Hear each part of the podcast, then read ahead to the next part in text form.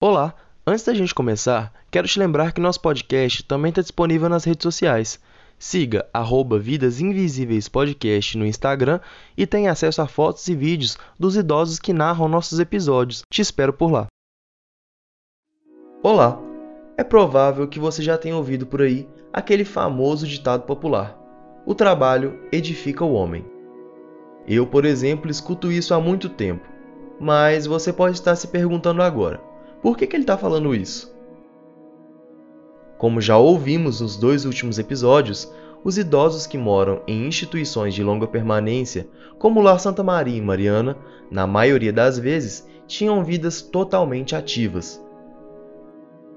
Antes de entrarem na instituição, eles estudaram, às vezes se casaram e, na maioria das vezes, trabalharam e muito. No terceiro episódio do podcast Vidas Invisíveis, vamos conhecer não só uma, mas duas histórias de pessoas que tiveram vidas bem distintas, trabalharam com coisas diferentes e nasceram em lugares bem distantes um do outro. Porém, ambos têm algo em comum: trabalharam muito, têm muita saudade disso e hoje são moradores do lar comunitário Santa Maria.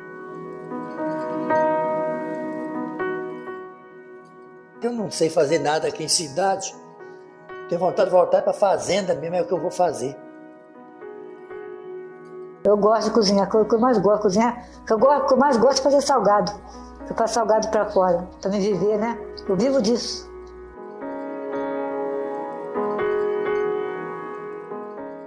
Meu nome é Yuri Simões e nesse episódio do podcast Vidas Invisíveis vamos escutar as histórias de vida do seu Luiz Diogo e da dona Vera Lúcia.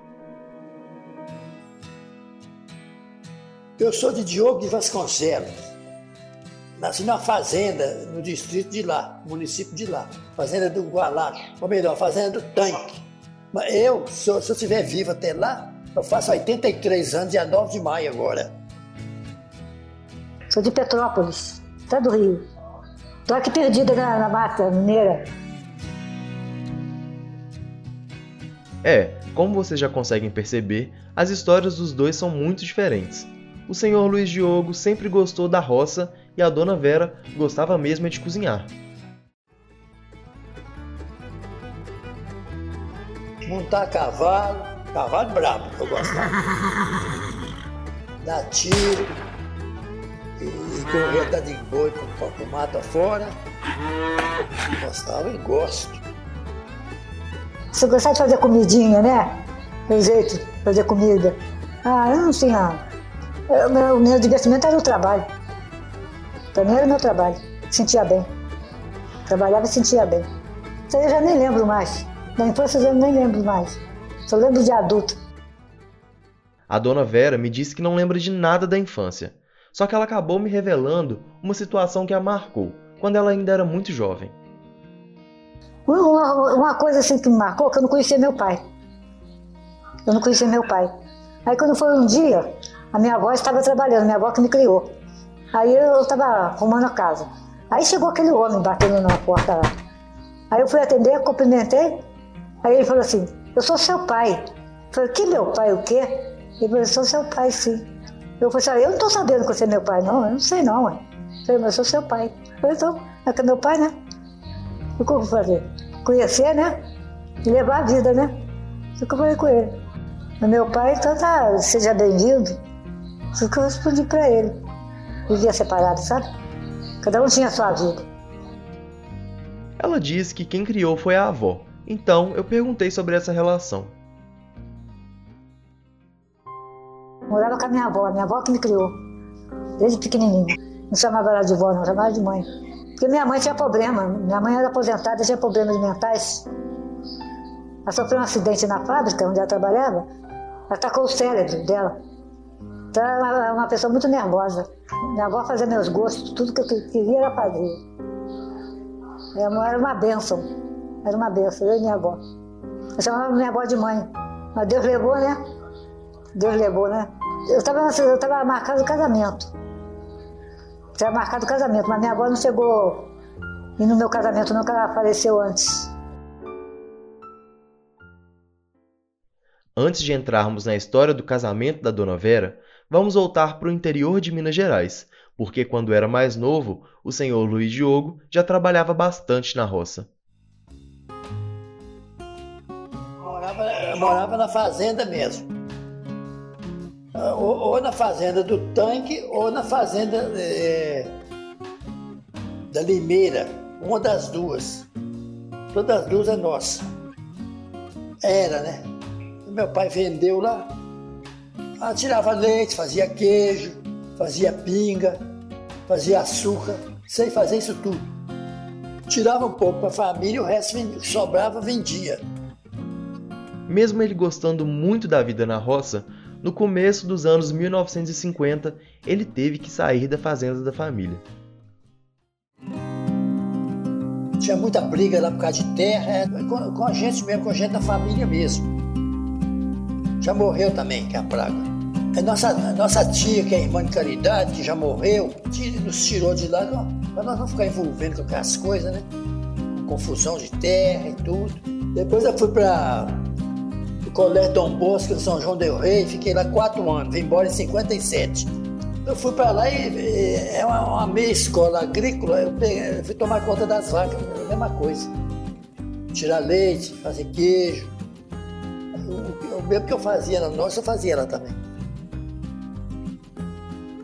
Em 1957, o senhor Luiz Diogo voltou para a fazenda da família, mas de acordo com ele, não era bem para lá que ele queria voltar não.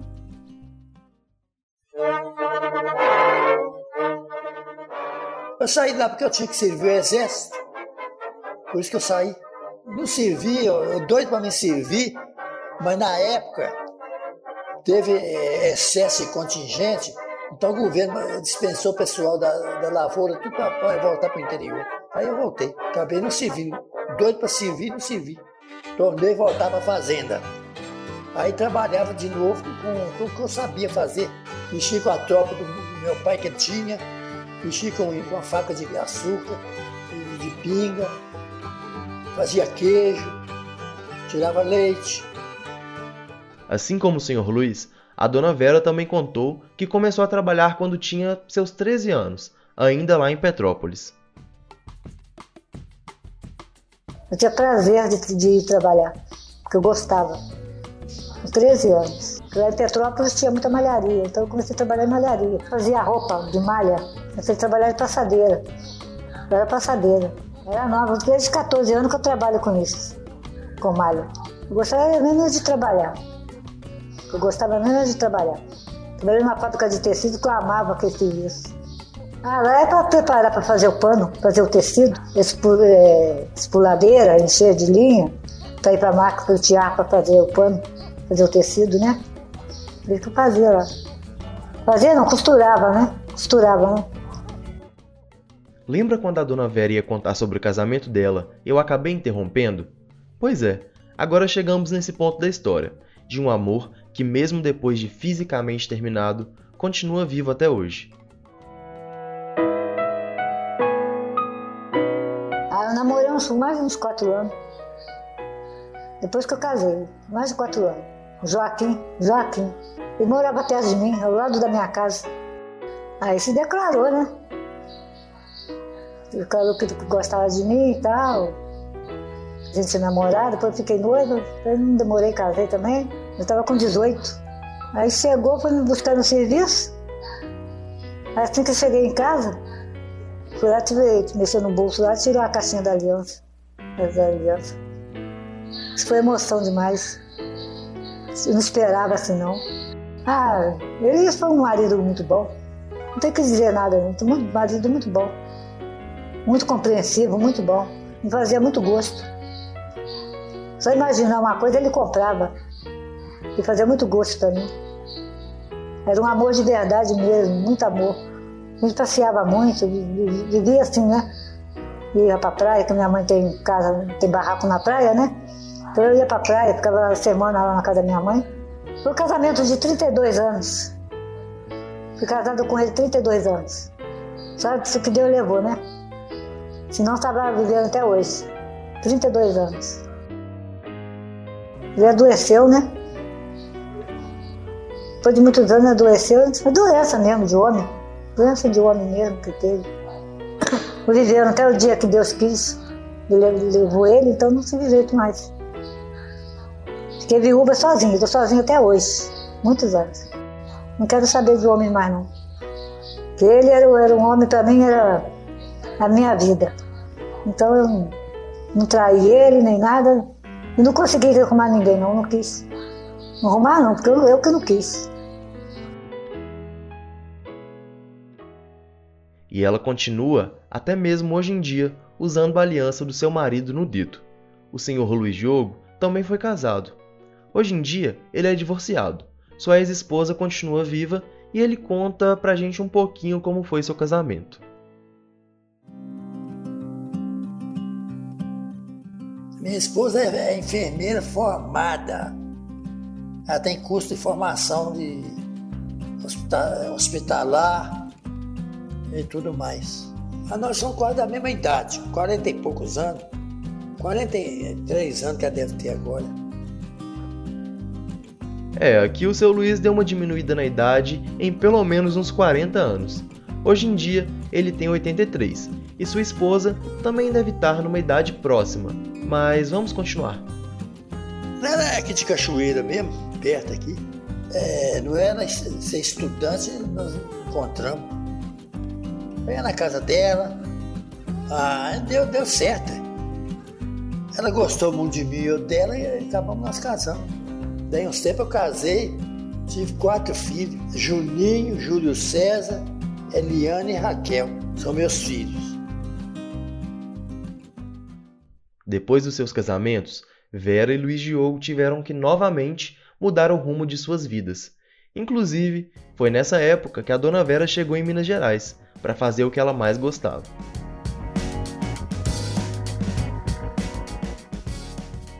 Ih, eu tô, tô passada da minha terra há muitos anos. Já tem mais de oito anos que eu tô passada da minha terra. Nesse, eu comecei, comecei só com verdura, com feira. Aí eu abri uma feira. Aí eu abri uma feira, meu marido buscava verdura caratinga, aí levava a verdura duas vezes na semana, fazia compra. Eu vendia muito, era muito bom. Eu abri um restaurante, abri um restaurante e dava muito serviço, né? Daí não, não tinha tempo. O restaurante me deu muito lucro, foi muito bom. Tenho muita alegria com o restaurante, só de lembrar, foi muito bom. Com muita emoção, primeiro restaurante. Eu que cozinhava, não tinha empregado não. Eu cozinhava. Então, eu era dona, eu fazia tudo lá, no jeito, para os clientes, né? Tinha que agradar os clientes, né? Foi muito bom, muito bom mesmo. O pessoal era doido com feijoada. É, é, feijoada e mexidão, mexidão. As duas comidas, que saía muito lá. A minha comida preferida é macarronada, saía muito. o prato lá preferido era macarronada. Infelizmente, a dona Vera teve que fechar o restaurante, mas isso não significou parar de trabalhar. Inclusive, tem alguns dias que ela afirma convictamente que trabalha até hoje. O esposo faleceu, aí, né? Aí eu fui obrigada a acabar porque eu trabalhava a noite toda. Trabalhava no restaurante a noite, a noite toda funcionava, até de manhã cedo. Fechava às sete horas da manhã. E faço salgado até hoje. Aprendi só olhando fazer assim uma vez só. E faço. Eu tenho os fregueses. Tem os fregueses particular que eu faço para eles. Não sei, é uma coisa que está tá em mim, é uma coisa que eu gosto. Tem prazer em fazer. Faço, vendo, entendeu? Pego encomenda, aí vou vivendo assim, mano. Vou vivendo assim. Com o senhor Luiz, no auge dos seus 82 anos, às vezes acontece a mesma coisa. Mas antes disso, ele contou como teve que trabalhar depois que saiu da roça e ainda revelou um sonho. eu vim para Mariana. Ah, eu trabalhei com venda de imóveis e mexendo com compra de gado. Comprava e revendia, que eu sei fazer isso. Ah, eu tinha fazenda aqui perto também, mas andei vendendo uns aí. Tinha, não tem fazenda aqui, vou vender. Vou vender para me comprar lá onde é que eu nasci, lá, que eu sou doida com aquilo lá. Eu quero comprar fazenda do tanque, onde é que eu nasci lá. Se eu puder voltar para fazenda, eu volto hoje ainda. É que eu vou, eu vou fazer isso, eu vou voltar para a fazenda lá. Pois é, eu havia falado que a história dos dois se conectavam com a força trabalhadora que ambos tiveram durante toda a vida.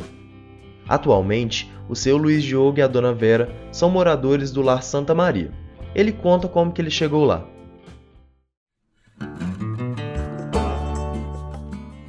Por acaso, né?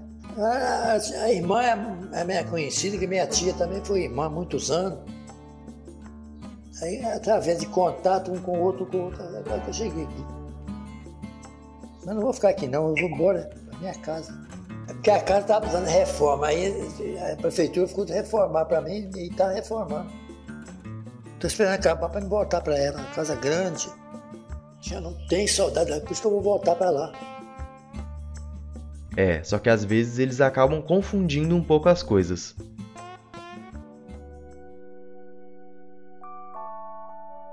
Inclusive eu moro até com a, moro eu com a filha. Moro com a filha. Ela é casada. Mas se dando muito bem. Eu estou falando do escritório onde eu trabalho. Eu não. Moro aqui não, estou no escritório. Ah, eu faço a limpeza aqui, eu cuido. A limpeza aqui toda. E para quem trabalhou durante toda a vida, tirar um momento para descansar, estando ali na casa dos 70, 80 anos, andando por aí com uma bengala, parece não ser uma opção. Ah, agora mesmo eu indo para lá, vou limpar uma, uma, lavoura de café que nós temos lá, que está muito sujo lá. Vou passar, arrumar os trabalhadores lá, vamos passar enxada nela lá para quando dá o café da próxima vez, fica fácil apanhar no chão, que cai no chão quando sujo fica difícil.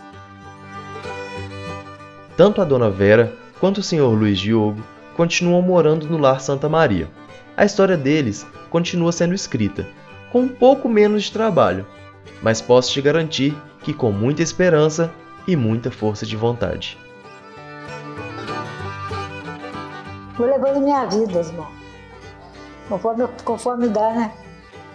Tudo, fiz tudo no meu tempo. Tudo que eu quis fazer foi dentro do meu tempo.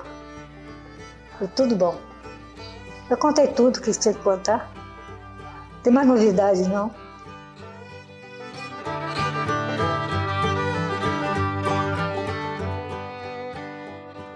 O podcast Vidas Invisíveis foi produzido como trabalho de conclusão de curso da graduação em jornalismo na Universidade Federal de Ouro Preto. As entrevistas, os roteiros e a edição dos materiais foram realizadas por mim, Yuri Simões.